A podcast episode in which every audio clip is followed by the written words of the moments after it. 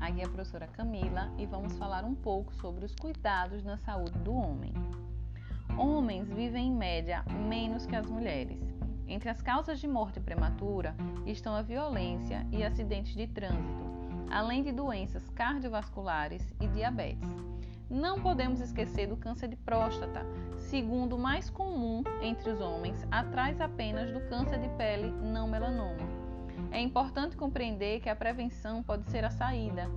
Alguns sintomas, como dificuldade a urinar, diminuição no volume e na sensação de esvaziamento da bexiga, assim como dor a urinar, podem ser sintomas de hiperplasia prostática. Em todos esses casos, a identificação precoce aumenta a chance de tratamento eficaz. Por isso, alguns exames devem fazer parte da rotina dos homens.